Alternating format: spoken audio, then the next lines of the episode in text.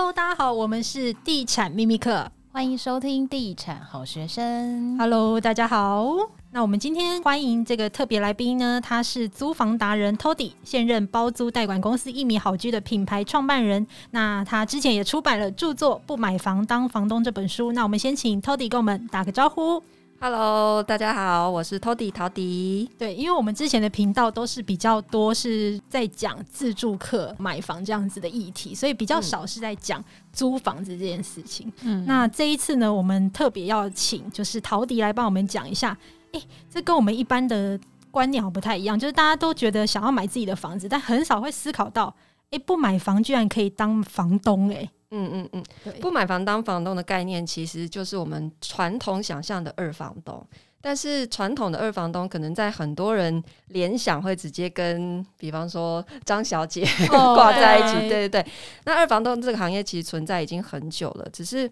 呃，我会有把这个呃包租作为一个创业的想法，是因为我二零一六年那个时候，我刚从上海回台湾。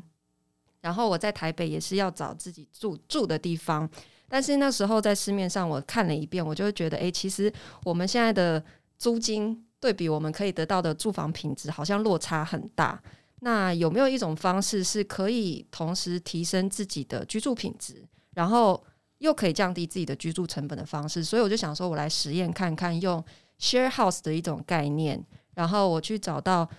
呃，看起来比较老旧，然后没有经过整理，可能屋主他也没有时间去处理的房子，去跟他谈一个长约，然后帮他重新翻修整理之后，我再用呃 share house 的形式分租出去。所以用这样子的呃发想之后，我从一个人开始慢慢做，然后到现在变成一间包租代管公司。所以不买房当房东这一本书，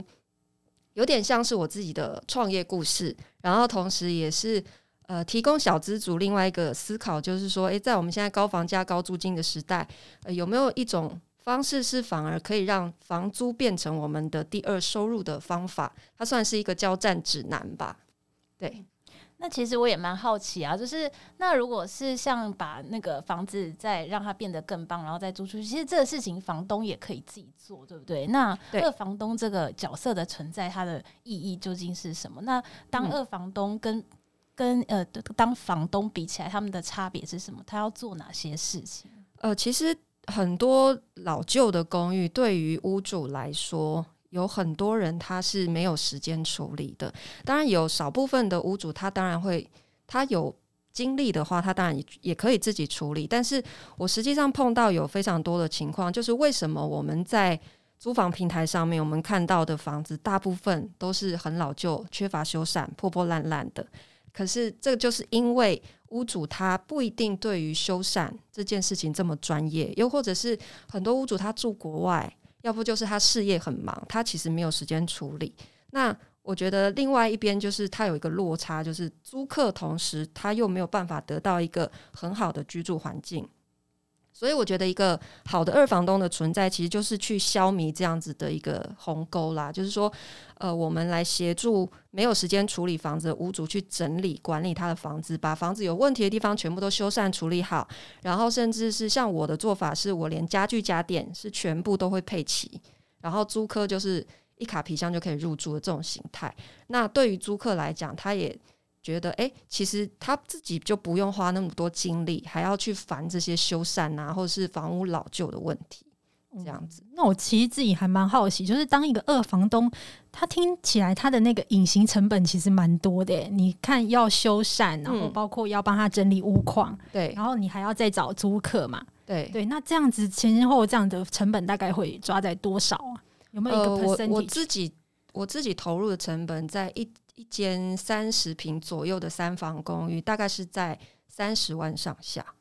三十万就可以吗？对对对对对，就是为什么我我写的这本书，其实就是在提倡说，我觉得这是一个小资族，如果你想要进入房地产投资，一个最低门槛的方式。对，因为你你不用花几百万的头期款，但是可以用这个方式来为自己创造多一点的被动收入。这样子的方式，对，那当然，我觉得隐形成本，你刚刚有提到，就是说做一个二房东，其实你会花非常多的精力在处理租客看不见的问题，对，因为所谓的隐形成本，可能包括当然我们付出的劳动力跟时间，再来一个就是我们在翻修这间房子的时候，事实上要先处理它很多硬体的问题，比方说老旧的电线，我们可能要先全市抽换，可是这个部分是租客看不到的。那租客会看到，可能都是一些布制品啊，或者是一些漂亮的家具，但是在处理硬体的部分，其实反而是占掉我们最大成本的部分。这个会是比较隐形，租客看不到的地方。对，可是你说三十平三十万，因为最近现在才刚准备要装潢嘛，嗯、那他也知道说那个装潢的费用其实非常可怕，动不动就是破百万。对，那因为它是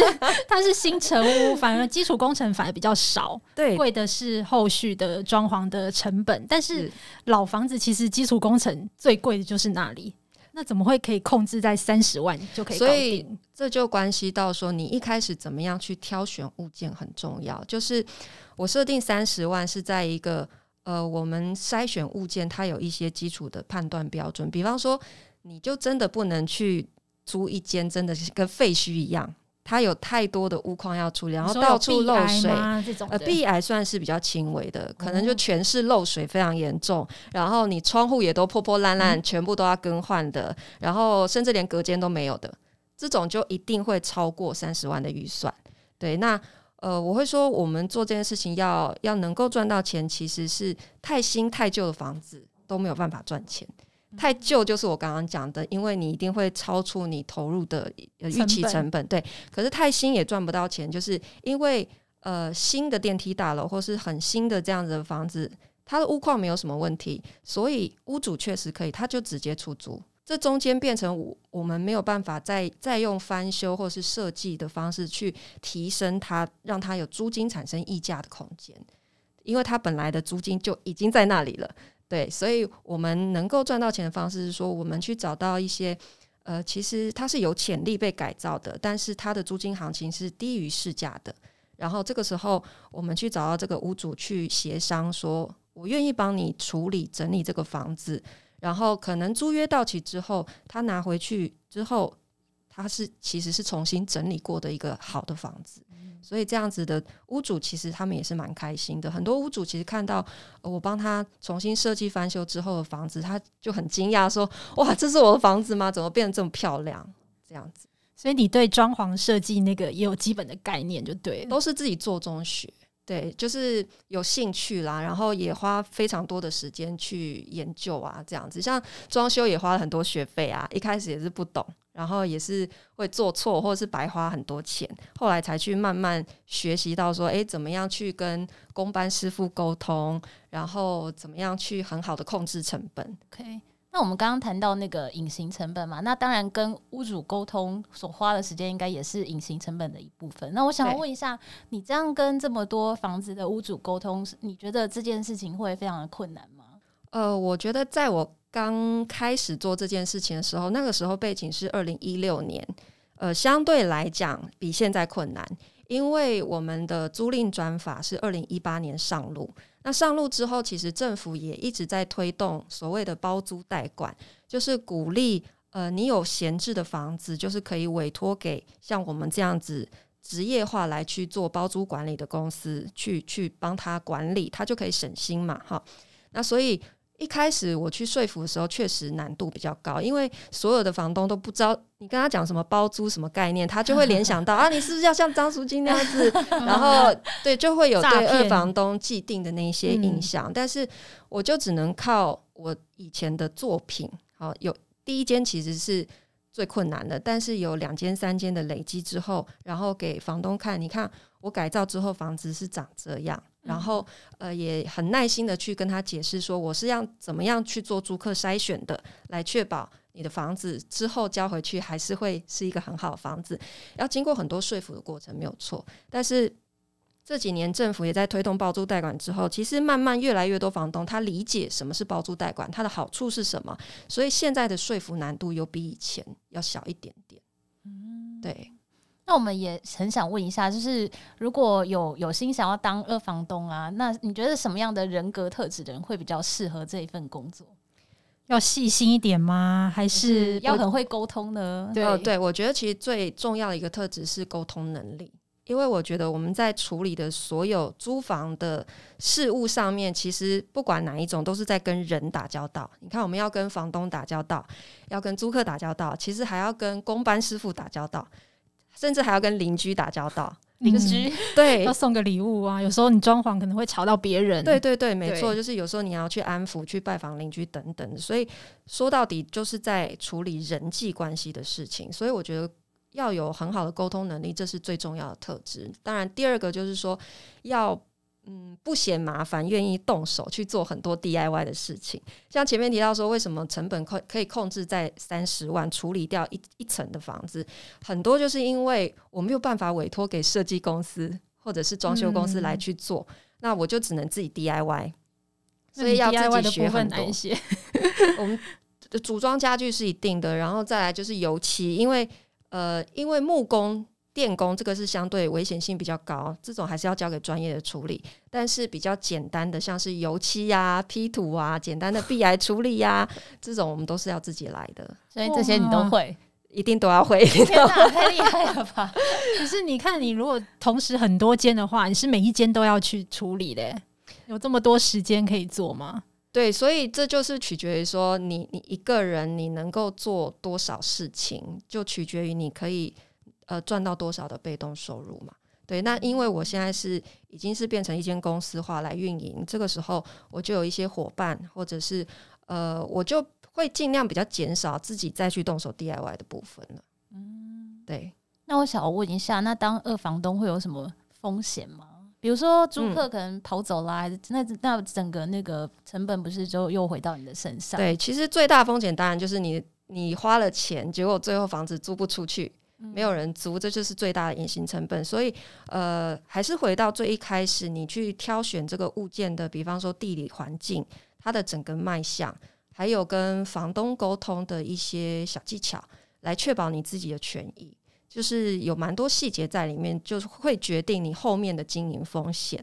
所以，对于一个物件的判断也很重要。因为，呃，我有一些学员，因为我在开课嘛，有些学员确实就是。诶，他就是没有一个很好的地理位置啊，去去做判断的时候，结果做完之后发现，诶，为什么老师我都租不掉？租过很久都没有租租掉。对，可是，在前期事实上我是有教一套评估方法，你要先怎么样去判断这边他的租客在哪里？事实上，你在一开始要决定改造这个房子的时候，你先要做好一个产品设定，你要先清楚知道谁会来租你的房子。如果你完全没有是模糊的，你不知道谁会来租你的房子的时候，其实这个时候就蛮高风险的。对，然后第二个就是说，呃，一定要取得屋主的同意。对，因为有一些人他可能是在屋主没有同意他转租的情况之下来做这件事情，那后面就会衍生非常多的纠纷。因为屋主后来知道，哎，原来你在做转租，你在做二房东，然后就很生气，就坚持要收回房子。这种情况是有的，所以我觉得在前面跟屋主有一个非常良好的沟通也是非常重要的。那这个可以当成一个全职的二房东吗？还是大家其实白天都有自己的工作，晚上兼差做这件事情？嗯，我有蛮多学员都是一开始是上班族，上班族自己诶，就是。